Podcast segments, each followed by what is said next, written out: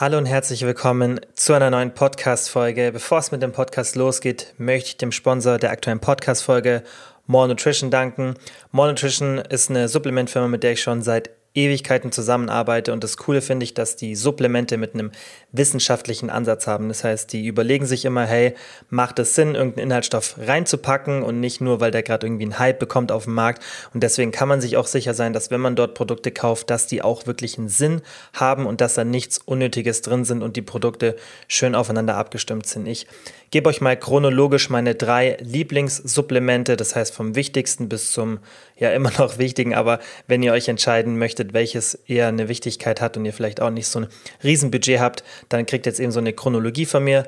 Nummer eins bei mir sind die Essentials O3 D3 K2 heißt das Produkt und zwar ist es eine Kombination aus Omega-3 Fischöl, ja, aber es gibt auch eine ähm, vegane Alternative und Vitamin D plus eben K2, weil zu Vitamin D sollte man immer K2 supplementieren. Und das Coole ist eben, dass ihr da die zwei meiner Meinung nach wichtigsten Supplemente abdeckt, das heißt das Omega-3 und das Vitamin D.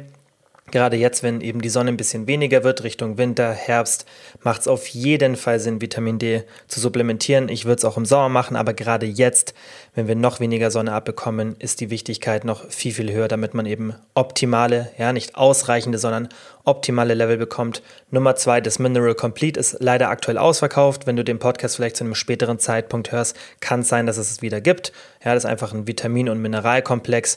Ist eine super Absicherung, finde ich, sollte man auf jeden Fall nehmen, wenn man das Budget dafür hat. Und Nummer drei, Kurkumor, das ist eine Kombination aus Kurkuma, habt ihr sicherlich schon mal gehört, und Sulforaphan. Und das Sulforaphan, das letztere davon beiden, ist für mich das, was super spannendes für die Gesundheit, wenn man sich die Studien anschaut. Geiles, vielversprechendes Supplement und deswegen auch cool, dass da die Kombi eben drin ist. Ihr könnt auf alle Produkte immer, ja, also auf jedes Produkt im Shop immer mit Kilian 10 10% sparen. Auch bei allen Aktionen, die es gibt, könnt ihr den Rabattcode anwenden und dann könnt ihr immer, wie gesagt, die 10% sparen und dabei mich und den Podcast unterstützen. Also einfach mal auf www.morenutrition.de schauen und jetzt geht's los mit der Folge. Kilians Brain Game Podcast. Kurz noch eine Ankündigung in eigener Sache. Es sind aktuell noch ein paar Coachingplätze frei, weil ich immer wieder die Frage in den DMs bekomme und dann weiß ich, dass mir nicht alle, die den Podcast hören, auf Instagram folgen. Deswegen sage ich es auch hier ab und zu, dass ihr so ein kleines Update habt. Es sind aktuell wieder Plätze frei. Das heißt, falls ihr Interesse an einem Coaching habt, Hilfe von mir benötigt, ist auch immer ganz wichtig. Viele ähm, bieten Coachings an, aber sind nicht selber am Coachen oder lassen irgendeine Software im Hintergrund laufen. Bei mir ist alles von mir. Ihr habt direkten Kontakt mit mir, mit Videocalls und so weiter. Ähm, und das wird auch immer so bleiben.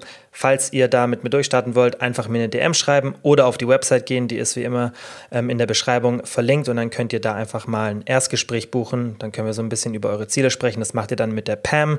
Das ist meine Mitarbeiterin, die ich auch persönlich schon ewig kenne und die das Coaching selber gemacht hat. Die kann euch da super beraten und dann ähm, wie gesagt, total unverbindlich könnt ihr ins Coaching kommen oder eben auch nicht, ja, wenn es euch nicht zusagt, was euch die Pam da erzählt. Deswegen total unverbindlich. Ihr könnt jetzt wieder, wie gesagt, ein paar Plätze füllen. Und jetzt würde ich sagen, wir fangen direkt an mit der Podcast-Folge. Wie immer ähm, die einzelnen Timestamps sind in der Beschreibung und ich glaube, dass die heutige Folge für viele sehr aufschlussreich sein wird, weil wir werden erst über zwei Produkte sprechen, ja, wie immer im Product Spotlight, weil diese Woche ist wieder eine aufwendigere Folge da, das heißt nicht nur ein QA. Letzte Woche musste ich leider pausieren, weil ich mit Fieber im Bett lag und ich habe es einfach nicht geschafft. Ich war dann so Donnerstag, Freitag wieder relativ fit, musste aber ähm, viel Arbeit aufholen und habe es dann leider nicht geschafft. Aber sonst bleibt der Wochenrhythmus dabei und wir sind jetzt wieder in der Woche mit einer bisschen aufwendigeren Folge. Das heißt einmal Product Spotlight, dann ein Themenfokus und zum Schluss ein QA. Und im Themenfokus wird es ähm, darüber gehen, was Pflanzenöle sind. Ja, das heißt, was da für Unterschiede gibt, Rapsöl, Erdnussöl, Olivenöl und so weiter. Ja, auch Thema Rauchpunkt, ähm, welche sollte man beim Kochen benutzen, welche sind ungesund, welche sind gesund, was ist der Unterschied zwischen nativ und raffiniert. Ich denke, das interessiert sehr, sehr viele, weil das natürlich so ein ja, so eine Grundlage in Ernährung ist. Man benutzt immer Pflanzenöle, weiß beim Einkaufen vielleicht auch nicht wirklich, welches man nehmen sollte. Dann gibt es ganz, ganz viele Mythen und da kriegt ihr eben im Themenfokus mal von mir so ein, so ein rundum, ja, einfach Guide, ähm, wie ihr euch da verhalten solltet. Aber bevor wir damit starten, fangen wir an, wie immer, mit dem Product Spotlight. Und ähm, da möchte ich kurz, bevor wir uns das erste Produkt anschauen, noch ähm, was sagen, was meine Meinung dazu ist, wenn diese Aussage kommt, wenn es um einen veganen Ersatz geht. Habt ihr vielleicht schon oft gehört oder habt euch das vielleicht selber schon gedacht, ja, dass wenn man das doch nicht essen möchte, ja, zum Beispiel das erste Produkt, das wir uns jetzt anschauen, wird ein veganer Eiersatz sein. Dann kommt ihr auf die Aussage, ja, wenn du kein Ei essen möchtest, dann verstehe ich es nicht, dann ist halt einfach kein Ei. Was soll dieser vegane Eiersatz? Ja, und ich finde, da muss man von der vom Blickwinkel das ein bisschen verändern. Es geht den Menschen, also den, würde ich sagen, den meisten, wahrscheinlich 90, 95 Prozent, außer denen, die vielleicht gesundheitlich gesehen nicht richtig aufgeklärt sind und denken, das ist ein gesünderer Ersatz, ja, dass tierische Produkte schlecht sind für die Gesundheit, ja. Klar gibt es sicherlich welche, die das dann denken, aber der Großteil wird das aus ethischen ähm, Beweggründen machen. Das heißt, wenn die entweder das der Umwelt zuliebe machen wollen, kompliziertes Thema, haben wir, glaube ich, schon letzte oder vorletzte Folge mal drüber gesprochen, dass es nicht so easy ist zu sagen, alles, was nicht tierisch ist, ist ähm, gleich umweltfreundlicher. Das ist so, so, so komplexes Thema. Und ich habe euch ja versprochen, ich werde mich da noch richtig reinlesen, weil das dauert ewig, bis man da mal einen Überblick bekommt, um dann wirklich auch mit euch zu entziffern, wie sieht denn das aus, was ist da wirklich besser für die Umwelt. Aber viele machen es entweder aus dem Umweltaspekt oder eben ja aus ethischer Sicht, weil man nicht für die Tierhaltung ist. Ja, und dann finde ich, kann man dieses Argument nicht bringen, sagen, ja, ist doch kein Ei, doch, weil die Person mag ja den Geschmack und mag vielleicht auch den Geschmack von Burgern oder anderem Fleisch, ja, aber möchte eben nicht dem Tier schaden. Und deswegen finde ich, braucht man nicht sagen, hey, wieso isst du das? Du willst es doch nicht essen. Ja, die Person würde es schon essen, aber macht es eben nicht aus ethischen Beweggründen. Deswegen finde ich, gilt dieses Ego ähm, Argument nicht. Ich habe das nämlich letzte Woche mal gehört und dachte mir, ich kann es jetzt hier nochmal kurz erklären, was ich denke, ähm, wie man da ein bisschen umdenken sollte, ähm, wenn so ein Argument kommt. So, und jetzt zum ersten Produkt und zwar No Egg heißt es, ist ein veganer Eiersatz. Ich glaube, die haben nur ein Produkt, also die Brand oder das Produkt heißt einfach No Egg. Gibt es, ähm, soweit ich es auf der Website gesehen habe, Edeka, Rewe, fast überall so. Ähm, ja, und ist einfach ein veganer Eiersatz. Ja, also jetzt nicht nur ein Eiklerersatz, sondern ein kompletter Eiersatz. Ist wie so ein, so ein einfach ein Flüssigprodukt ist ähnlich verpackt wie jetzt so ein, so ein Eiklar, das man aus der Flasche kaufen kann. Ähm, erstmal Preis 2,99 Euro für 220 Milliliter. Das sind ähm, laut Angabe auf der Website 4,5 Eier pro Flasche ungefähr. Und wenn man sich mal so den Preis anschaut von Bio-Eiern, wenn wir jetzt auch eben Bio-Eier nehmen, man sollte vielleicht eher konventionelle vergleichen, ist jetzt aber denke ich, nicht so relevant. Da könnt ihr euch ja selber so ein bisschen Bild machen. Ähm, normale sechs Bio-Eier kosten so zwei bis drei Euro, je nachdem, wo man sie kauft, was für eine Qualität. Ja, das heißt, es ist schon an der oberen Preisgrenze, würde ich sagen, ein bisschen oder auf jeden Fall teurer als Eier und auch ein bisschen teurer als Bio-Eier in der Regel, je nach Haltungsform, aber jetzt kein super unfairer Preis. Also ich finde den Preis eigentlich relativ fair. Dazu kommen wir dann aber am Fazit nochmal kurz. Inhaltsstoffe ja, das wird jetzt ein bisschen länger und das ist dann auch mein erster Kritikpunkt. Also ich lese euch vor, das Produkt ist generell auf Kichererbsen basiert, ja, dass man auch ähm, die Grundlage so ein bisschen einfach erklären kann. Wasser, Kichererbsenmehl, Rapsöl, Erbsenstärke, dann Essigpulver, Natriumcitrat, Calciumlaktat, Gelan, äh, Methylcellulose, Sonnenblumenlecithin und Tetranatrium Diphosphat und dann noch Salz und Gewürze. Also eine sehr, sehr lange Liste für ja eigentlich ein simples Produkt wie ein Ei. Aber klar, es ist einfach ein, es ist ein ähm, veganer Ersatz und dann muss man natürlich bestimmte industrielle Zusatzstoffe benutzen, damit man da einen ähnlichen Effekt bekommt. Ja, und ähm, wir gehen mal die Produkte oder die Zusatzstoffe durch, die euch vielleicht nichts oder vermutlich nichts sagen. Ja, Natriumcitrat, das ist ein, einfach ein einfaches Salz, also vollkommen unbedenklich. Calciumlaktat ist ein Geschmacksverstärker, Gelan ist ein Gelierzucker, Methylcellulose ist ein Verdickungsmittel, Sonnenblumenlecithin habt ihr sicherlich schon mal gehört, ist auch ein Emulgator, also auch so ein Verdickungsmittel. Dann das Tetra Natriumdisphosphat ist auch ein Emulgator, also im Gesamten sind schon sehr, sehr viele Zusatzstoffe. Alle unbedenklich in normalen Mengen, aber darüber haben wir jetzt schon ein paar Mal gesprochen. Das Problem ist halt immer, was ist eine normale Menge? Ja, das ist dann immer so meistens definiert, dass die so viel reintun dürfen, wie sie fürs Produkt benötigen. Das heißt, die Menge ist nicht eingeschränkt, aber man soll halt wirklich nur so viel benutzen, wie man auch wirklich benötigt. Das wird halt auch nicht immer so super reguliert und ähm, es gibt leider auch keine Mengenangaben zum Produkt von diesen einzelnen Zusatzstoffen. Das heißt, man kann auch nicht schauen, hey, was ist eigentlich so unbedenklich? Ja, das heißt, wenn ich zum Beispiel das Produkt dreimal pro Woche konsumiere, bin ich dann immer noch in dem unbedenklichen Bereich. Das ist leider von unserem Lebensmittelgesetz nicht so transparent geregelt. Ähm, schön wäre natürlich eine Welt, in der alle Zusatzstoffe in, auch in Mengenangaben drin sind. Das ist natürlich dann immer schwierig, weil dann verraten die auch so ein bisschen ihre Rezepte und das kann ich aus Unternehmersicht auch verstehen, dass natürlich das nicht so easy ist. Schwieriges Thema, ähm, sollte auf jeden Fall anders reguliert werden, aber das ist auf jeden Fall ein Kritikpunkt ähm, für mich, dass da sechs Zusatzstoffe drin sind, auch wenn natürlich Zusatzstoffe nicht per se heißen, dass sie schlecht sind. Aber in Addition ist einfach, das ist ein sehr, sehr stark verarbeitetes Produkt und das wisst ihr, Grundsatz ist für uns immer, wenn wir uns gesund ernähren wollen, umso weniger verarbeitet, desto besser, besonders wenn wir ein Produkt regelmäßig integrieren. Ja, und bei so einem veganen Eiersatz, da kann es schon mal sein, dass man sagt, hey, ich mache das irgendwie drei, vier Mal als Frühstück in der Woche dann finde ich es nicht so optimal, wenn da so viele Zusatzstoffe drin sind, wenn man sich gesund ernähren möchte, weil wie gesagt, man auch nicht äh, wirklich Infos zu den Mengen hat und dann würde ich da immer eher ein bisschen auf Nummer sicher gehen und mich eher an unverarbeiteten Produkten wie zum Beispiel einem Ei orientieren. Ist natürlich klar keine Option, wenn man ähm, das aus ethischer Sicht nicht konsumieren möchte. Wenn wir uns mal die Kalorien anschauen, da schneidet es auf jeden Fall besser aber als das Ei. Das ist eigentlich auch ganz interessant. Es hat 85 Kalorien auf 100 Milliliter, ungefähr 6 Gramm Fett, 5 Gramm Kohlenhydrate, 2,4 Gramm Protein. Das Ei hat 137 Kalorien, ungefähr 9 Gramm Fett, 1 bis 2 Gramm Kohlenhydrate und 11,8 Gramm Protein. Und da ist auch der größte Unterschied. Ja. Es hat deutlich mehr Kalorien, bisschen mehr Fett, ja, so 30 Prozent mehr Fett ungefähr, bisschen weniger Kohlenhydrate, wobei die da in der Menge fast nichts ausmachen. Und das Protein ist für mich eher interessant, weil das No Egg hat einfach nur 2,4 Gramm Protein auf ähm, 100 Milliliter und ein Ei einfach ungefähr 12 Gramm. Ja, das heißt, da ist ungefähr die sechsfache Menge an Protein drin und das ist schon ordentlich, ja. Und äh, dementsprechend auch ein relevanter Unterschied. Dafür ist es No Egg äh, kalorienärmer das finde ich auch ein Pluspunkt.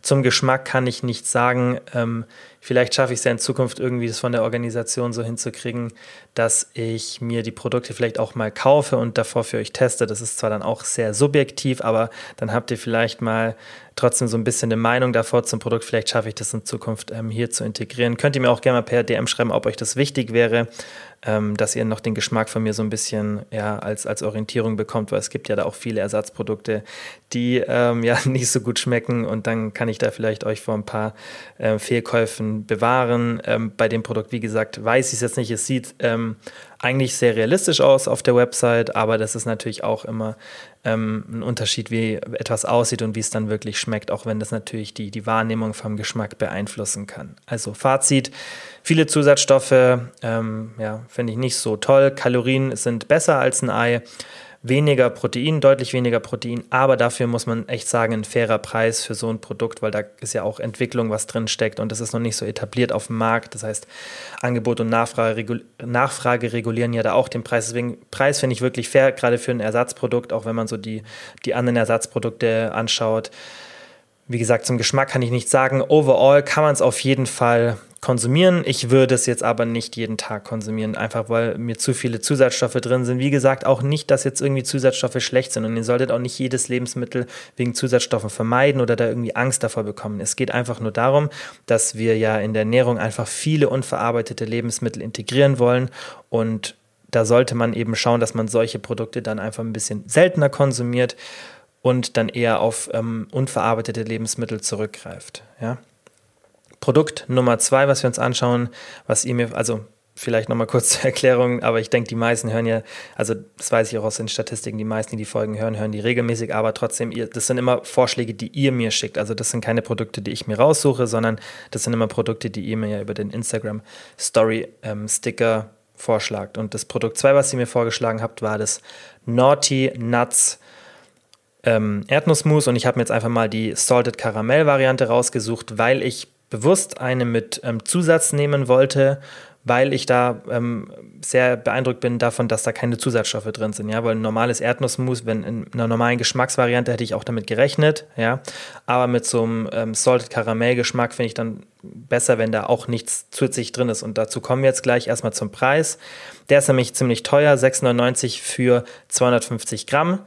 2,80 Euro pro 100 Gramm. Wenn man so den Markt generell anschaut, zum Beispiel DM, Coro Drogerie, da ist man meistens so ungefähr ein Euro pro 100 Gramm. Das heißt, da ungefähr das zwei- bis dreifache von dem, was auf dem Markt für ein qualitativ ähnliches Erdnussmus ja, ist. Also finde ich schon sehr teuer. Inhaltsstoffe sind Erdnüsse, Cashewnüsse, Agavenpulver und Meersalz. Das finde ich cool. Da ist nur das drin, was drin sein sollte und nichts, was jetzt irgendwie noch an Zusatzstoffen ist. Wie gesagt, nicht, dass es schlecht wäre, aber ich finde es halt schön, wenn man, gerade wenn man so ein Produkt auch als so was, so eine guten Alternative zu einem industriellen Produkt wie einer herkömmlichen Erdnussbutter mit ähm, Zucker und ganz viel Salz vergleicht, dann finde ich es halt schön, wenn man bei dem Produkt wirklich versucht, auch das beizubehalten. Deswegen, ähm, ich finde es immer gut, wenn Produkte wenige Zusatzstoffe haben. Das ist hier der Fall. Kalorien können wir uns kurz anschauen, sind aber normal für Nussmus 576. 42 ähm, Gramm Fett, 23 Gramm Kohlenhydrate und 24 Gramm Protein. Das ist äh, nichts Besonderes, weil eben da ganz normal die Zutaten drin sind, die in einem Nussmus ohne Zuckerzusatz auch äh, drin sind. Ja, deswegen sind auch die Nährwerte nicht jetzt irgendwie ähm, was Besonderes. Ein kurzer Exkurs, weil es auch später um Öle geht. Auf der Website kam ein Hinweis, dass ähm, das Produkt ohne Palmöl ist. Ja, das weiß ich nicht, ob das, also war für mich nicht so ersichtlich, ob es jetzt auf dem Produkt dann auch draufsteht, weil ich nur eine, eine Sicht auf das Produkt bekommen habe. Deswegen kann es sein, dass oben nochmal draufsteht. Aber es wird auf jeden Fall auf der Website ähm, geworben mit ohne Palmöl. Und ähm, ich möchte es erstmal gar nicht so kritisieren, aber das ist eine Sache, die mir mittlerweile häufig auffällt. Viele Produkte werben damit und im Markt ist es halt oft so, dass klar, wenn man, wenn sich so ein Marketing-Team ein Produkt anschaut, dann überlegen die oft, okay, was ist gerade so Trend, ähm, was ist gerade so, ja, einfach, einfach nochmal ein Verkaufsargument.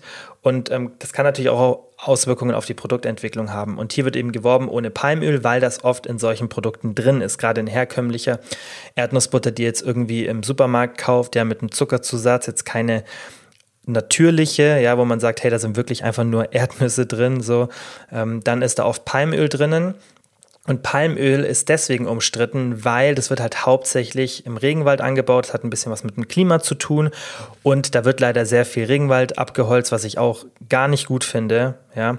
Ähm, und deswegen steht es in der Kritik. Aber wir müssen eins bedenken. Palmöl ist das weltweit meistgenutzte Pflanzenöl. Ja, dazu kommen wir aber später noch. Und es muss ja immer eine Alternative für etwas gefunden werden. Man kann ja nicht immer eine Sache kritisieren, ohne einen Gegenvorschlag zu bringen. Ja, das ist auch wirklich ein schwieriges Thema beim generellen Fleischkonsum, weil man muss ja auch denken, okay, wo kriegen wir die Kalorien sonst her für die gesamte Bevölkerung? Was sind die Alternativen? Und es ist immer easy zu sagen, hey, das ist scheiße, das ist blöd, aber keine Alternative zu bringen, beziehungsweise keine bessere oder Alternativen zu bringen, die genauso blöd sind. Ja, also zum Beispiel Monokulturen für die Landwirtschaft sind auch nicht so geil und das ist ja oft dann so der Gegenvorschlag, zum Beispiel jetzt bei, bei ähm, Fleischkonsum und das ist rein auf die Umwelt gesehen keine optimale Alternative. Wie gesagt, super komplexes Thema, aber trotzdem ist es auch bei Palmöl so, dass die Alternativen mehr Platz brauchen. Ja, klar, man kann die vielleicht dann wieder an anderen Orten anbauen, was den Regenwald schützen würde und so weiter, aber Palmöl ist wahnsinnig effizient in Bezug auf den Platz, den es benötigt. Und wir brauchen einfach, um diese riesige Bevölkerung, die wir haben, zu ernähren, viel Öl. Ja, und natürlich, klar, kann man dann überlegen, könnte man vielleicht weniger Pflanzenöl in Produkte reintun, aber das ist so ein Riesenthema, dass man erstmal die gesamte Bevölkerung ähm, umkonditioniert, was man essen sollte und eben in diesen ganzen verarbeiteten Produkten, die einfach einen Großteil unserer Kalorienzufuhr ausmachen in der westlichen Welt, ist halt einfach sowas wie ein Pflanzenöl drin, zum Beispiel eben Palmöl. Und es gibt einfach keine guten Alternativen aktuell. Also bevor es nicht perfekte oder sehr, sehr sinnvolle Alternativen gibt, die einfach nachhaltiger sind, ja, sollte man das Palmöl nicht kritisieren. Und dann finde ich, ist auch eine Werbeaussage, mit, wo man sagt, hey, wir verzichten auf Palmöl. Klar ist es gut, dass sie gar keins reintun. Ähm, blöder wäre es, wenn sie jetzt sagen, ohne Palmöl und dann knallt man anderes Pflanzenöl rein, ja, weil Palmöl eigentlich noch ein effizientes Öl ist vom Anbau. Natürlich hat es die größten Auswirkungen, weil es eben prozentual am meisten genutzt wird, aber nutzen wir ein anderes Öl stattdessen, haben wir noch negativere Auswirkungen auf die Umwelt. Das ist eben das Problem. Hier finde ich, kann man das Argument ein bisschen verstehen, weil in anderem Erdnussmus Palmöl drin ist und die sagen dann halt, hey, wir haben keins, ähm, Ist es aber bei den anderen Herstellern auch so. Also jeder Hersteller, der so ein Erdnussmus macht, das ohne Zusätze ist, da lässt man einfach das Palmöl raus. Also das habe ich noch nie gesehen, dass es irgendwo von irgendeinem anderen Hersteller, dass da Palmöl dazu gemischt wird, wenn man eben so eine Art von Produkt macht. Ja, also so ein typisches Nussmus, das ohne Zusätze ist. Da macht man normalerweise eh kein Palmöl rein. Deswegen finde ich es nicht komplett falsch, was Sie sagen, aber das war so ein kleiner Exkurs zum Thema Palmöl. Wenn ihr das irgendwo als Werbung seht und dann ist ein anderes Öl als ein Palmöl drin, dann finde ich, ist die Werbeaussage nicht fair, weil dann ist es immer noch, ähm, ja, negativ für die Umwelt, aber das ist halt ein super komplexes Thema und das Palmöl so zu verteufeln ist nicht fair, weil es eben keine guten Alternativen gibt und das vermutlich noch die Alternative ist, die die beste ist, es sollte sich eher darauf konzentriert werden, dass man die Nachhaltigkeit bei jedem Ölanbau verbessert. Ja, weil Ölanbau ist einfach eine Sache, die wahnsinnig Ressourcen ähm, erfordert und äh, da sollte man auf jeden Fall an der Nachhaltigkeit arbeiten, aber nicht nur beim Palmöl, bei jedem Öl, das produziert wird, ja, selbst bei Olivenöl und das, ähm, das ist ein wichtiger Punkt. Also Fazit ist für mich ein normales Nussmus in hoher Qualität, ja, ähm, ich finde es super, weil es ohne Zusätze ist, Preis finde ich aber dafür etwas hoch. Das Unternehmen setzt wohl auf Nachhaltigkeit, was ich jetzt so auf der Website gelesen habe. Ähm, dadurch ist es gegebenenfalls gerechtfertigt. Ja, muss man sich aber selber ein Bild machen, weil das wäre jetzt extrem viel Recherche gewesen, um die einzelnen Siegel zu überprüfen und und und. Das ist jetzt auch nicht mein ähm, Steckenpferd. Deswegen, äh, falls ihr da euch ein bisschen ähm, reinlesen wollt, könnt ihr das machen. Und wenn man dann ähm, bereit ist, für so ein Produkt mehr zu zahlen, dann finde ich, ist es auch gerechtfertigt, wenn das einfach für die Umwelt tatsächlich schonender ist. Ähm, deswegen, wie gesagt, kann es sein, dass sie dadurch den äh, wirklich deutlich höheren Preis rechtfertigen. So, und jetzt zum Thema der Woche und zwar alles über Pflanzenöle.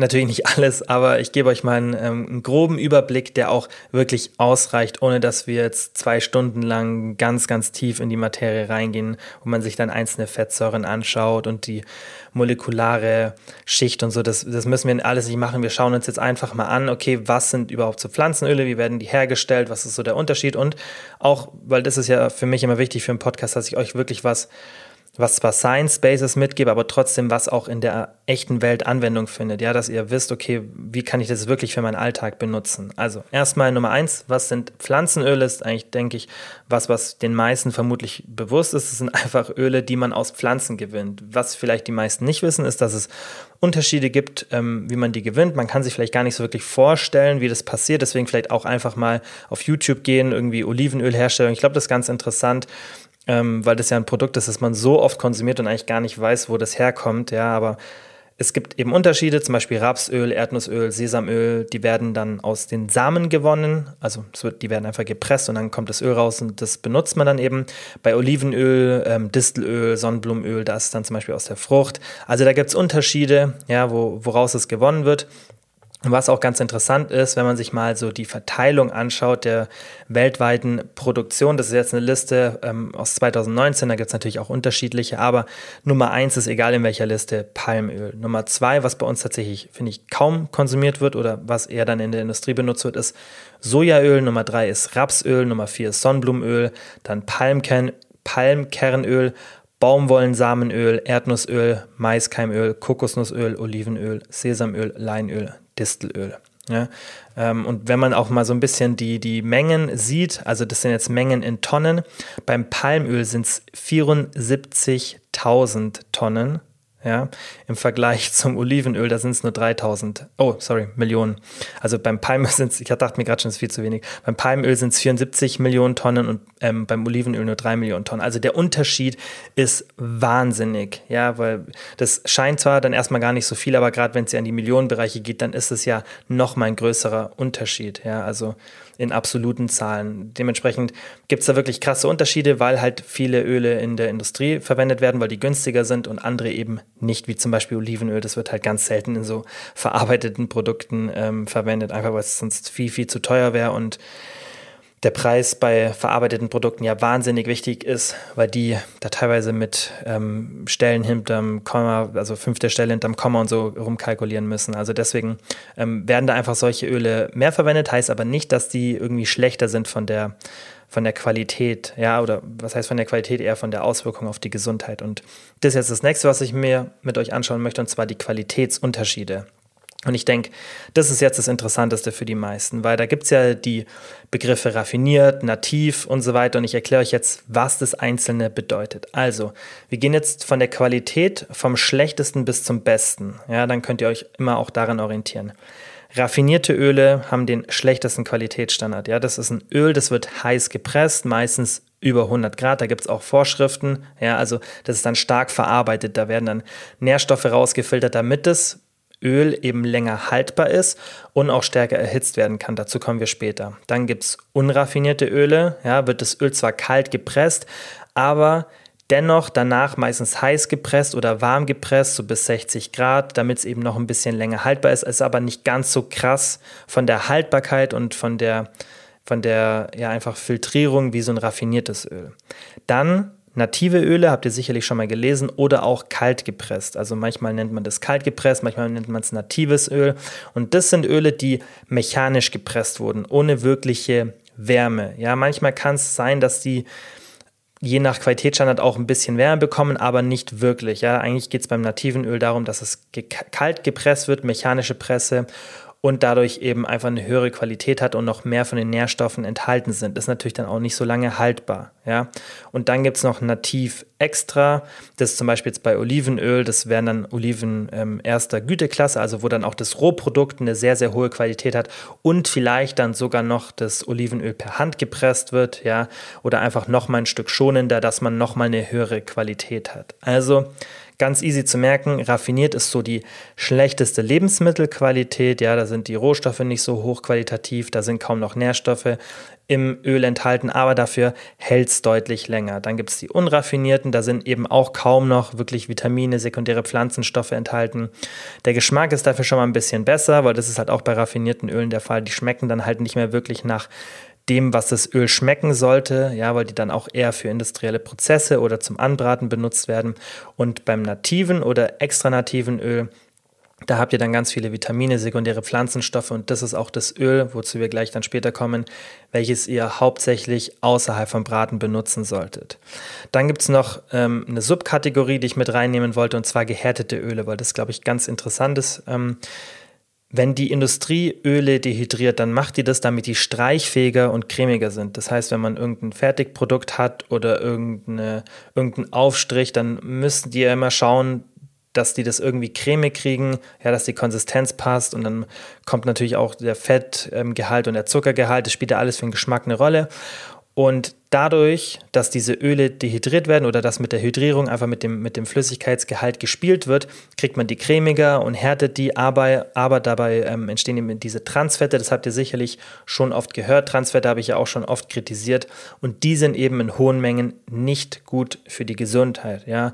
Fastfood, Chips und so weiter, das sind alles Produkte, in denen Transfette enthalten sind, auch die Margarine. Ja, vielleicht habt ihr das schon mal gehört, dass da Transfette drin sind. Was aber ganz interessant ist, die Margarine war früher so ein Ersatz in den 80ern, 90ern, auch teilweise ein bisschen davor für Butter. Ja, und da hat man gedacht, wow, das ist, das ist das super Ersatzprodukt, weil eben die Fettsäuren ein bisschen anders sind, nicht so viele gesättigte Fettsäuren. Und eine Zeit lang dachte man, gesättigte Fettsäuren, zum Beispiel in Butter, super schlecht für uns. Später kam raus, es waren alle Studien, die von der Zuckerindustrie ähm, gefundet wurden und äh, dementsprechend hat man das dann revidiert und weiß auch heute, gesättigte Fettsäuren in normalen Mengen, ja, auch wenn man da den Konsum ein bisschen einschränken sollte, sind gar nicht gesundheits ähm, problematisch, ja, aber die Margarine hat dadurch eben so einen Hype bekommen, ja, war auch leichter herzustellen in hohen Mengen und die hatte früher einen sehr hohen Transfettgehalt, war ungefähr so bei 20 Prozent. Heute, weil man eben weiß, dass es gesundheitlich problematisch ist, gibt es auch andere Vorgaben und deswegen hat Margarine meistens nur noch so um die 2 Prozent. Das heißt, diese Kritik, die dann oft ähm, an der Margarine entsteht, ist nicht mehr ganz so gerechtfertigt, auch wenn ich die Margarine als Butterersatz nicht empfehlen würde. Butter ist besser ähm, als Margarine, meiner Meinung nach. Ähm, ist es aber nicht so super schlecht, die Margarine wie früher, aber diese alte mit 20% Transfetten ist nicht so wirklich eine ähm, gesunde Alternative. Und da noch kurz eine Side Note, die vielleicht auch ganz interessant ist, und zwar ähm, entstehen Transfette bei diesen industriellen Prozessen, wenn man zum Beispiel Öle härtet. Ja, aber Transfette können auch entstehen bei zum Beispiel Wiederkäuern, ja, zum Beispiel bei Kühen, wenn die bei der Verdauung, ja, in diesem Panzen, in dem Magen von der Kuh, ja, verdaut werden, bestimmte Fette, dann kann es sein, dass da, oder kann es nicht so sein, sondern passiert es, dass da Transfette entstehen und die landen dann auch in Milch, Fleisch und dann irgendwann auch natürlich kleinen Käse, wenn die Milch weiter verarbeitet wird, ja. Und diese Transfette sind zwar gleich, das heißt die industriellen Transfette, die da entstehen, sind ähnlich oder gleich wie diese Transfette, die bei den Wiederkäuern im Magen entstehen. Aber ganz, ganz wichtig, die Mengen, weil es gibt ganz, ganz viele verschiedene Transfette, in welchen diese Transfette vorkommen, sind unterschiedlich. Das heißt, was man meistens in den Studien sieht, ist, dass die Transfette aus den tierischen Quellen in so einem Verhältnis sind, dass eher die, die bedenklich sind, in nicht so hohen Mengen vorkommen, sodass man das unbedenklich konsumieren kann. Die in industriellen Prozessen sind dann eher die, die wir nicht konsumieren wollen. Ja? Ähm, und dementsprechend kann man das auch nicht vergleichen, weil dieser Vergleich oft ähm, hergezogen wird, gerade wenn es um tierische Fette geht, aber der ist nicht korrekt, weil man eben nicht, auch wenn die Transfette gleich sind, die Gehalte der einzelnen Transfettsäuren in diesen ähm, Kategorien vergleichen kann. Dennoch sollte man auf jeden Fall tierische Fette ein bisschen reduzieren, das heißt nicht ganz ausschränken, aber eben ähm, ganz einschränken, aber eben versuchen, dass der ja, Gehalt an tierischen Fetten in der Nahrung nicht so einen riesen Anteil annimmt, einnimmt, wie es bei vielen Menschen der Fall ist. Dann ein Thema, was natürlich auch ähm, sicherlich schon mal von euch, was ihr irgendwie schon mal gehört habt, und zwar der Rauchpunkt. Ja, da wird immer ein bisschen so ein, ja, ein Riesenthema drum gemacht und man sollte auf jeden Fall vermeiden, dass es Öl raucht. Man sollte aber auch vermeiden, dass das Öl generell zu heiß wird. Ja, also heißes Öl ist selbst vor dem Rauchpunkt nicht so geil. Das heißt, der Rauchpunkt ist dann meistens schon ein bisschen so zu spät, ja, weil das Öl auch schon vor dem Rauchpunkt sich zersetzt und dann eben gesundheitlich negative ähm, Folgen entstehen können, wenn man oft solche Öle konsumiert, die eben diese Zersetzung haben, weil da eben bisschen ja nicht so gute Abbauprodukte entstehen und und und. Das ist wahnsinnig komplex. Es ist auch nicht so wichtig. Man sollte einfach nur wissen, dass ein Öl, das zu heiß wird und wo dann auch die Rauchentwicklung entsteht, tendenziell gesundheitlich nicht so toll ist. Ja, aber wie gesagt, das passiert schon bevor ihr das Öl rauchen seht. Wenn es aber in der Pfanne anfängt zu rauchen, dann vielleicht noch mal raustun, ein anderes Öl benutzen. Dazu kommen wir jetzt aber auch gleich. Und es macht wenig Sinn, absichtlich mit einem nativen Öl heiß zu braten, ja, weil gute Nährstoffe werden da eh größtenteils zersetzt, ja. Auch wenn native Öle teilweise hoch erhitzt werden können, würde ich euch nicht empfehlen, damit zu braten, weil dafür sind die zu teuer. Das heißt, wenn ihr irgendwas wirklich heiß anbraten wollt, dann sollte man nicht jetzt irgendwie ein teures natives oder extra natives Olivenöl nehmen, außer man hat nur das weil es gar nicht so viel bringt, wenn ihr das so krass erhitzt, weil dann habt ihr eh einen ähnlichen Prozess wie bei der Raffinierung, ja, und da solltet ihr lieber ein bisschen günstigeres Öl benutzen, das einfach raffiniert ist oder etwas anderes. Wir kommen dazu aber gleich, was ich euch da empfehle. Also, erstmal davor, dass man auch so ein bisschen Überblick hat, wie warm wird überhaupt irgendwas beim Kochen, weil das finde ich, hat man vielleicht auch nicht so einen Überblick meistens. Und das kommt natürlich immer drauf an, ja, wie stark man logischerweise die Pfanne warm macht. Aber ich kann euch mal so ein paar Eckdaten geben, wenn ihr zum Beispiel einen Airfryer oder einen Ofen benutzt. Ich denke, das ist relativ offensichtlich, weil da stellt ihr die Gradzahl ein. Dann habt ihr irgendwas zwischen 160 und 220 Grad.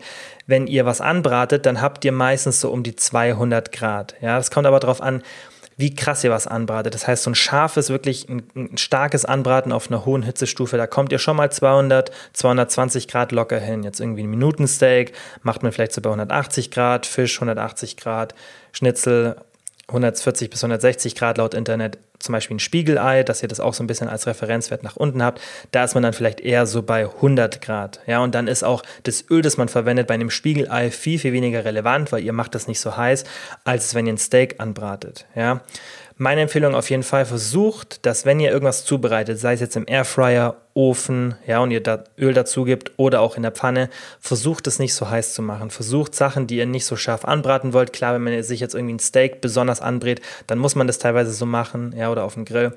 Aber wenn ihr die Möglichkeit habt, etwas nicht so heiß anzubraten und dafür ein bisschen länger das drin zu lassen, würde ich das euch auf jeden Fall empfehlen, weil das ist so und so sinnvoll, Nahrung immer ein bisschen schonender und ein bisschen ja, langsamer und nicht mit ganz so viel Hitze zuzubereiten. Also welches Öl sollte man fürs Braten nehmen, selbst wenn man so hohe Temperaturen erreicht, wenn man irgendwas wirklich scharf anbrät, dann solltet ihr tendenziell, wenn man so, so bis 200, 220 Grad so in diesem Dreh ist, solltet ihr eigentlich immer Pflanzenöle benutzen, die raffiniert sind, weil die sind extra dafür raffiniert eben, dass sie haltbarer sind und auch, dass sie hitzebeständiger sind. Das wäre zum Beispiel Sonnenblumenöl, raffiniertes Sojaöl, Olivenöl raffiniertes, also alle sind raffiniert, die ich jetzt aufzähle. Olivenöl, Rapsöl, Avocadoöl könnt ihr theoretisch auch nativ benutzen. Das kann tr äh, trotzdem sehr hoch ähm, erhitzt werden. Palmöl Distelöl auch wichtig raffiniert. Solche ähm, Öle könnt ihr auf jeden Fall benutzen. Also ich denke, die meisten benutzen so und so Rapsöl oder Sonnenblumenöl für solche starken ähm, Erhitzungssituationen und das könnt ihr auf jeden Fall weiterhin machen. Wenn ihr so ein bisschen moderat, ja, bis hohe Temperaturen kommt, so ein leichtes Anbraten bis 160 Grad, dann könnt ihr wie immer die Pflanzenöle, die raffiniert sind, nehmen, plus Butter, Schweineschmalz, glaube ich, benutzen wahrscheinlich die wenigsten, die hier zuhören. Olivenöl nativ, Sesamöl nativ, Erdnussöl nativ, Kokosfett. Diese Öle sind auch in diesem Temperaturbereich ziemlich stabil und da sollte man sich keine Sorgen machen. Das heißt, wenn ihr zum Beispiel jetzt sagt, ihr habt irgendwie nur ein natives Olivenöl zu Hause, kann ich das jetzt zum Anbraten benutzen? Ja, aber vielleicht nicht die Pfanne zu heiß werden lassen, also so eher diese 160 Grad. Was nicht so gut ist, ja, Leinöl sollte man auf keinen Fall ähm, benutzen, weil das hat einfach einen super niedrigen Rauchpunkt. Das ist dann eher für Salate und so weiter eine gute Alternative. Und eben die meisten nativen Öle. Ihr könnt sonst auch mal, wenn ihr eins zu Hause habt und ihr seid euch nicht sicher, einfach Rauchpunkt googeln, dann vielleicht nochmal 20, 30 Grad abziehen, weil wie gesagt, das fängt schon vor dem Rauchpunkt an, dass es ähm, sich ein bisschen zersetzt, das Öl, und da einfach ein bisschen dran orientieren. Aber leichter ist es, wenn ihr einfach, und das ist jetzt auch meine Empfehlung, eine Mischung aus raffinierten und nativen Ölen benutzt. Das heißt, ihr habt ein natives Öl, zum Beispiel ein Rapsöl, ja, oder Sonnenblumenöl, was gerade, glaube ich, ein bisschen schwieriger zu bekommen ist, ja, oder auch gerne ein Olivenöl, das raffiniert ist. Damit könnt ihr super ähm, anbraten, ja. Und wenn ihr dann noch ein natives Öl habt, zum Beispiel Olivenöl, Walnussöl, Leinöl, Rapsöl, Erdnussöl, dann könnt ihr das benutzen für Salate, Antipasti und Co. Alles, was ihr halt kalt sozusagen zubereitet oder nicht wirklich, was nicht wirklich extrem warm wird. Da finde ich solche Öle die bessere Variante, weil die haben einfach viel, viel mehr Nährstoffe, sind einfach für die Gesundheit viel, viel besser als so ein raffiniertes. So ein raffiniertes Öl wirklich nur zum Anbraten über einen Salat, da wollt ihr die gesundheitlich positiven Aspekte von dem Öl mitnehmen und da solltet ihr einfach ein hochqualitatives nehmen. Was auch wichtig ist, dass ihr bei der Lagerung von Öl aufpasst. Ja? Also immer darauf achten, dass die Flasche dunkel ist, ja, vielleicht so ein Braun oder Grün wird da oft benutzt, einfach, dass es eine dunkle Flasche ist, die dieses Öl vor Lichteinstrahlung und Hitze schützt. Ja, sowas sollte immer kühl und dunkel gelagert werden, weil die Nährstoffe werden dadurch einfach viel, viel besser geschont und die Öle sind einfach licht- und hitzeempfindlich, besonders die, die eben nicht raffiniert sind. Und deswegen würde ich auch ein bisschen darauf achten, wo das Öl herkommt, ja, weil, Side Note, es gibt mehr native Öle im Umlauf, als produziert werden. Das heißt, es wird eigentlich damit gerechnet, dass da viel geschummelt wird, dass da viele andere Öle beigemischt werden. Ja, und ähm, zum Beispiel natives Olivenöl ist wohl viel, viel mehr ähm, im Umlauf, ja, als tatsächlich auf der Welt produziert wird. Und deswegen vielleicht aufpassen, wenn ihr irgendwie ein Nativöl ähm, seht, wo dann steht Nativ extra und das ist super günstig und ihr denkt euch, hm, ist komisch, dann vielleicht ein bisschen aufpassen. Da würde ich auch allgemein darauf achten, bei einem Öl, dass ihr Produkte wählt, die keinen langen Transportweg hatten, ja, dass einfach die Nährstoffe mehr geschützt sind, Hitze, Licht und so weiter, spielt selbst bei so einer ja, dunkleren Flasche dann eine Rolle, wenn es einfach zu warm wird oder der Transportweg zu lang ist.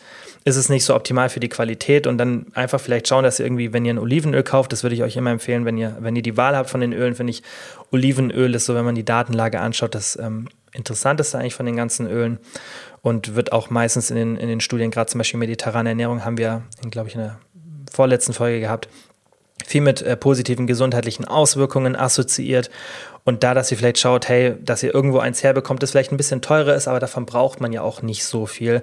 Dass ihr aber dann wisst, wo das herkommt, ja, vielleicht irgendwie nicht so super weit weg, ja, oder wenn ihr irgendwie mal im Urlaub seid, in Italien, Spanien oder so, dass ihr vielleicht schaut, dass ihr irgendwo eins kaufen könnt, wo das vielleicht sogar lokal herkommt. Sowas finde ich ist eine coole Alternative und dann weiß man auch wirklich, dass die Qualität hoch ist und dass man für die Gesundheit wirklich was Gutes tut und dass da wirklich das drin ist, ähm, was man auch erwartet. Also, Fazit, um das zusammenzufassen, generell einfach weniger Hitze beim Kochen und Braten, ja, wenn ihr Öl benutzt, weil das ist immer schonend und es ist einfach immer die bessere Variante und auch für das Lebensmittel, das ihr zubereitet, immer besser.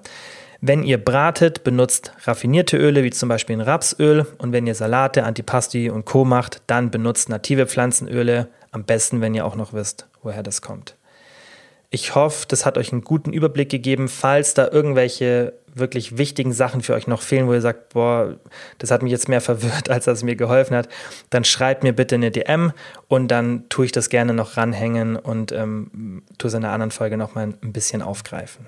Und jetzt kommen wir zum letzten Teil des Podcasts und zwar dem QA. Direkt äh, fangen wir an mit Frage Nummer 1 und zwar, wieso bleibt Zellulite trotz Training und Diät? Also erstmal, das ist ganz normal, dass man als Frau Zellulite hat. Es liegt einfach an der Gewebestruktur und die komplett wegzukommen, wegzubekommen, wird einfach nicht funktionieren. Deswegen ist es in der Situation viel, viel wichtiger, dass man versucht, die Zellulite zu akzeptieren. Ich weiß, es ist sicherlich nicht so leicht, ja, wenn ein irgendwas am eigenen Körper stört, aber es ist einfach wichtig, weil es wird nie zu 100 Prozent weggehen, ja, und da kannst du noch so viel Training und einen niedrigen Körperfettanteil haben. Klar, wenn dein Körperfettanteil super niedrig ist und du kaum noch Fett hast, ist es unwahrscheinlich, dass man wirklich viel sieht. Aber das ist dann halt auch nicht gesund für dich. Aber in einem gesunden Körperfettanteil wirst du es in einem bestimmten Licht vermutlich immer sehen. Besonders wenn du merkst, dass du jetzt trotz Training und einer ähm, Diät oder einem niedrigen Körperfettanteil, den du vielleicht schon hast, das immer noch siehst dann gehe ich auch mal davon aus, dass du einfach genetisch bedingt ein bisschen stärker die Zellulite hast, weil das ist einfach eine genetische Sache. Das Bindegewebe ist nicht bei jedem Menschen gleich und du hast dann einfach da ein bisschen mehr das Bindegewebe, was die Zellulite begünstigt. Und dann wirst du da auch nie komplett das Ergebnis so haben, ja, körperlich, dass die Zellulite gar nicht zu sehen ist. Natürlich ist das Einzige, was wirklich hilft, ja, Training, also Sport generell, um das Gewebe einfach zu festigen und ein normaler, ja, und gesunder Körperfettanteil. Das heißt, wenn dein Körperfettanteil ein bisschen höher ist und du senkst den, dann wirst du auf jeden Fall eine Verbesserung an der Zellulite bemerken und natürlich auch durchs Training, aber nie so, dass die vermutlich ganz weggeht. Wenn du natürlich eine leichte Zellulite hast, dann kann es schon sein, dass die kaum noch sichtbar wird, ja, wenn du wirklich mal dich aufs Training fokussierst, dein Gewebe dadurch positiv veränderst, auch mit einer hohen Proteinzufuhr und vielleicht auch, wenn du einen höheren Körperfettanteil hast, ja, und den dann verringerst, wenn die Zellulite davor nur leicht da war, dann kann schon sein, dass sie äh, kaum noch sichtbar ist, ja, und dann ähm, musst du auch immer aufpassen, dass du dich vielleicht an Personen orientierst, die eben diese genetische ja, vielleicht vorteilhafte oder das vorteilhaftere Gewebe für diese Situation haben, ja, dass die vielleicht einen Körperfettanteil haben, der deinem ähnlich ist oder vielleicht sogar ähnliche Muskelmasse, ähnlicher Körperbau, aber die haben dann vielleicht einfach ein bisschen mehr Glück in der Genetik, weil du wirst es nie komplett wegkriegen und es gibt auch nicht irgendwas, irgendwelche Cremes oder irgendwelche speziellen Behandlungsmethoden, die ähm, da irgendwie noch helfen. Also aktuell gibt es nichts, falls es da mal was geben sollte, auch Behandlungsmethoden, dann kriegt ihr das auf hier, äh, hier auf jeden Fall mit von mir. Ich habe auch mal eine ausführlichere Folge gemacht, aber ich kann euch sagen, es gibt nicht wirklich was außer Training und äh, einer guten Ernährung beziehungsweise einfach einem gesunden Körperfettanteil, was da hilft. Aber selbst dann ähm, ist es bei Frauen einfach so, dass immer noch ein bisschen Körperfett übrig bleibt an Po und Beinen und das ist auch gut so, ja. Und gerade am Unterkörper, da ist bei Frauen einfach tendenziell aufgrund der Östrogenspiegel und ein paar anderen Ursachen, ja, einfach das Körperfett an den, an den unteren Regionen ein bisschen mehr und dann bleibt einfach die Zellulite da ein bisschen stärker und dann ist es viel, viel wichtiger, dass man sich damit auseinandersetzt, dass es normal ist und dass du ein bisschen mehr daran arbeitest. Frage Nummer zwei war, Einsatz von Sleep Sprays mit Melatonin bei Durchschlafproblemen sinnvoll. Also, wenn du Probleme hast, durchzuschlafen, so eine typische Insomnia hast, dann sollst du auf jeden Fall mal zum Arzt gehen, vielleicht in ein Schlaflabor und schauen, was ist da so der Grund dafür. Das kann unterschiedlichste Ursachen haben, aber guter Schlaf ist einfach wichtig. Und ich gehe jetzt mal davon aus, dass du eine gute Schlafhygiene hast. Und wenn nicht, dann optimier deine Schlafhygiene. Ja? Schlafhygiene heißt einfach, dass das, was du machst, damit du gut schlafen kannst, eben ja, eine Priorität ist und dass du da einfach ein bisschen drauf achtest und da regelmäßig einfach wie bei einer Hygiene schaust, dass das passt. Das heißt, kurz zusammengefasst, du solltest schauen, dass du direkt, wenn du aufstehst, Sonnenlicht in deine Augen bekommst, ja, dass bevor die Sonne untergeht, du nochmal Sonnenlicht in deine Augen bekommst, dass du einfach deinen Circadian Rhythm, also deinen Tag-Nacht-Rhythmus optimal setzen kannst. Du solltest darauf achten, dass es, wenn es Abend wird und du auch langsam schlafen willst, dass du deine Lichtquellen reduzierst, dass du nicht zu spät isst, ja, nicht zu spät trainierst, besonders dann halt, wenn du Probleme hast mit dem Schlafen. Du solltest darauf achten, dass dein Raum schön kalt ist und dass auch dein Körper runterkühlen kann abends. Das ist ganz, ganz wichtig, die Temperatur des Körpers. Ja, und wenn du diese Sachen machst und dann auch darauf achtest, nicht so viel Licht im Schlafzimmer, ja, optimal wäre auch kein Fernsehen, irgend sowas, ja, was dich ablenken kann, dann machst du schon mal viel, viel, viel, viel richtig. Ich habe aber auch schon ein paar Podcast-Folgen dazu gemacht, da einfach mal in den Podcast reinschauen und das ein bisschen, habe ich es ausführlicher erklärt, aber das ist erstmal wichtig. Schau, dass deine Schlafhygiene passt und dann wenn es dann immer noch nicht weggeht, dann wie gesagt zum Arzt gehen oder mal ein Schlaflabor und dann kann man über Melatonin nachdenken. Aber tendenziell bin ich nicht so ein Freund davon, dauerhaft Melatonin zu sich zu nehmen, weil es gibt auch nicht so positive Anzeichen auf den Dopaminmechanismus. Da gibt es Vermutungen, dass sich das da ein bisschen auswirkt. Sinnvoller wohl bei Depressionen, aber auch super komplexes Thema. Da hat es dann wohl schon mehr ähm, Daseinsberechtigung, dass man es auch dauerhaft nimmt, um den Schlaf da zu regulieren, weil der da wirklich teilweise ein bisschen ja, ähm, durch die Hormone ein bisschen ähm, ausgesetzt werden kann, trotz einer guten Schlafhygiene. Und da kann es dann schon helfen. Aber wenn du keine mentale Erkrankung hast und ja auch sonst keine Erkrankungen hast, ähm, weshalb dir irgendwie Melatonin vielleicht vom Arzt empfohlen wird, würde ich es nicht unbedingt durchnehmen. Also klar, es ist es vermutlich auch nicht schädlich. Ja, also die meisten Studien zeigen auch keinen Gewöhnungseffekt, ja, und keine anderen negativen ähm, Auswirkungen, aber es hat einfach Auswirkungen auf den Dopaminmechanismus und ich finde, da sollte man nie mit rumspielen, besonders nicht auf eine lange Dauer. Und deswegen sollte man auf keinen Fall, weil das wird ja oft äh, so benutzt, ja, dass man Melatonin benutzt, um eine schlechte Schlafhygiene zu kompensieren, dass man zum Beispiel sagt, hey, ich arbeite jetzt bis, und ich mache, also ich mache das ja selber oft, dass ich lange bis zum Arbeiten, ähm, bis zum Schlafen arbeite, so rum, ja, oder irgendwas auch nicht mach, optimal mache in der Schlafhygiene, aber das wäre nicht richtig, dann immer zu sagen, so, jetzt nehme ich Melatonin, damit ich besser schlafen kann. Das ist wie wenn du sagst, so, ich bin gestresst und brauche Alkohol, um runterzukommen, so, das hilft dir kurzfristig, aber langfristig musst du an der Ursache arbeiten, ja, und dann solltest du eben nicht diesen leichten Weg rausnehmen über ein Melatoninspray. Auch wenn es dann kurzzeitig helfen kann, ist es für deine Gesundheit gesehen meiner Meinung nach nicht optimal und wird auch von eigentlich so gut wie keinem Schlafforscher ähm, und Schlafexperten, ja, die da wirklich lange in dem Bereich forschen, seit Jahrzehnten wird eigentlich von keinem Melatonin-Einnahme empfohlen und das ähm, sollte einem, finde ich, ein bisschen was sagen. Und dann die letzte Frage, die war von der Julia, die mir da auch noch ein bisschen was ähm, per Instagram DM geschrieben hat, weil sie gesagt hat, sie muss mir ein bisschen ausführlich erklären. Ja, und dazu komme ich jetzt gleich. Wenn ich abnehmen möchte, dann ist der Unterschied zu der Phase davor zu groß, sodass ich in den ersten Wochen immer scheiter. Was kann ich dagegen tun? Und dann hat mir die Julia in der DM nochmal erklärt, dass sie, bevor sie eine Diät macht, oft in der Phase ist, in der sie zu viel isst, dann nimmt sie zu, ja, teilweise auch ein bisschen mehr und dann immer wieder Probleme hat, eine Diät zu starten, weil sie dann eben diesen krassen Unterschied hat. Klar, weil die Kalorienzufuhr wird reduziert und man hat sich ja daran gewöhnt, viel, viel mehr zu essen und dann ist dieser Unterschied extrem groß. Und sie hat mir das deshalb geschrieben, weil ich in der letzten oder vorletzten Podcast-Folge gesagt habe, dass ich es sinnvoll finde, wenn man eine längere Muskelaufbauphase macht, dass man zwischendrin so ein, zwei Wochen Diät reinschmeißt, weil es ja meiner Meinung nach dann total oder viel, viel leichter ist, ja, weil man lange keine Diät gemacht hat und dann es leichter ist, diese ein, zwei Wochen durchzuhalten, weil man nicht jetzt ja, erst vor drei Wochen Diät gemacht hat und da hat sie gesagt, bei ihr ist es eben genau andersrum. Und das, was ich gesagt habe, ist auf jeden Fall, ja, aus meiner Erfahrung auch tendenziell so, dass die meisten, wenn sie lange keine Diät gemacht haben, gerade so die ersten zwei Wochen, das sind die leichtesten. Aber umso länger man Diät macht, desto schwieriger wird es. Und das habe ich damit gemeint. Aber bei der Julia ist ein bisschen anderes Problem. Ja, das habe ich ihr dann auch nochmal ähm, individuell für sie erklärt. Darauf möchte ich jetzt gar nicht mal so genau eingehen. Aber was ich euch ähm, in der Frage ein bisschen auch mit beantworten möchte, ist, wie man in so einer Situation, wenn man Probleme hat, den Einstieg zu finden oder diesen Unterschied hat, wie man da vorgehen sollte. Ja, also dann kann, könnt ihr das universell benutzen. Was ich immer empfehle, ja, dass ihr erstmal, wenn ihr eine Diät macht, davor eine Erhaltungsphase macht.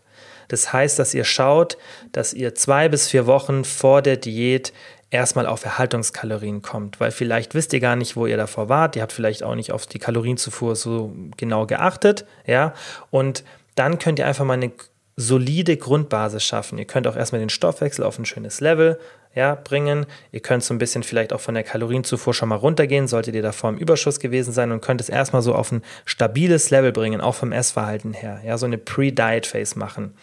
Und dann könnt ihr ins Defizit gehen. Und das hilft dann oft, dass ihr auch diesen krassen Unterschied nicht habt, ja, und dass ihr auch einfach von einer schönen Baseline startet, ja.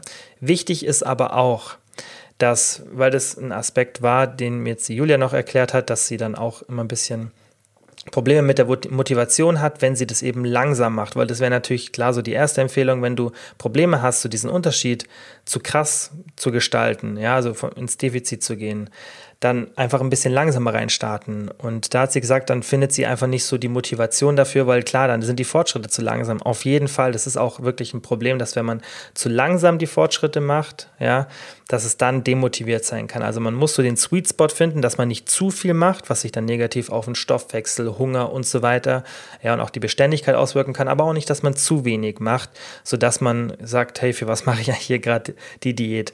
Und da ist ganz, ganz wichtig, dass ihr eure Zielsetzung mit der Investitionsbereitschaft oder auch der Investitionsmöglichkeit gleichsetzt. Und das ist was, was ich auch immer wieder im Coaching mache. Ihr müsst einfach schauen, okay, was kann ich aktuell leisten? Ja, sei es, ob ich es will oder ob es mir nur das ist, das möglich ist zu leisten wegen meinen Umständen. Vielleicht habe ich gerade viel Stress im Job, vielleicht ist irgendwas anderes, ich muss familiär irgendwo aushelfen. Gibt es ja ganz, ganz viele Gründe. Oder vielleicht habe ich einfach andere Prioritäten. Vielleicht ist mir gerade wichtiger, dass ich ein soziales Umfeld habe, bei dem ich irgendwie oft Alkohol trinke oder dass wir ganz, ganz oft auswärts essen gehen und dann esse ich oft hochkalorisch, ja, und ähm, trinke zusätzlich Alkohol. Wenn, wenn bestimmte Lebenssituationen einfach dazu führen, dass du in Ernährung und Sport und Aktivität nicht so viel investieren kannst oder möchtest, dann ist es wichtig, dass du dir dem bewusst wirst und deine Zielsetzung dementsprechend anpasst, weil es bringt nichts, wenn du ein Ziel erwartest, das du dann nicht erreichen kannst. Also da muss man einfach immer schauen, man muss immer schauen, hey, was kann ich gerade an Zeit und Energie investieren und passt es oder stimmt es überein mit dem, was ich mir als Ziel setze? Weil wenn man das nicht macht, dann wird man immer frustriert sein, mit dem Ergebnis nicht zufrieden. Und deswegen ist super wichtig, ja, das machen wir auch im Coaching immer, dass man schaut, hey, was, was kann ich gerade leisten? Oder wenn ich merke, hey, das, da ist gerade eine Diskrepanz da zwischen dem, was man sich wünscht und dem, was man eigentlich auch reinstecken kann. Das ist super wichtig, dass man ehrlich zu sich selbst ist, ja, und dann auch schaut, okay, vielleicht muss ich dann vielleicht da ein bisschen mehr investieren und meine Prioritäten ein bisschen umschiften. Oder wenn ich es nicht will, wenn mir andere Sachen wichtiger sind, und das ist auch vollkommen in Ordnung und das ist auch wichtig, so dass man das dann versteht, dass man dann aber ein bisschen die Erwartungshaltung runterschraubt, heißt nicht, dass man gar keine Fortschritte macht, sondern einfach Wichtig ist mir mit der, mit der Frage, dass ich es so beantworten kann, dass ihr versteht, dass es wichtig ist, und das sage ich schon seit Jahren, dass man eben eine realistische Zielsetzung hat, dass man schaut, was ist für mich im Moment realistisch und nicht, dass man sich an dem orientiert, was irgendwie andere auf Social Media erreichen oder keine Ahnung, jemand, mit dem man spricht, weil man ist immer ein eigener Mensch mit, mit eigenen Prioritäten, eigenen Möglichkeiten und ähm, sonst wird man ständig frustriert sein und nicht zufrieden mit dem, was man erreicht und das ist super wichtig, dass wenn man an was arbeitet und da Energie reinsteckt, dass man dann auch damit zufrieden ist und glücklich mit den Fortschritten. So, das war's für heute. Ich hoffe, der Podcast hat euch gefallen. Ich hoffe, ihr konntet auch was für die Praxis mitnehmen. Gerade der Teil mit dem Öl, denke ich, dass es vielen so einen Überblick gegeben habt. Gerne, wie gesagt, wenn ihr da irgendwie noch Fragen habt, schreibt mir eine DM. Und dann, wie immer, freue ich mich, wenn ihr den Podcast bewertet und natürlich auch, wenn ihr ihn teilt, weil davon lebt der Podcast. Ähm, und ja, dann wie immer, vielen, vielen Dank fürs Zuhören und bis zum nächsten Mal. Ciao.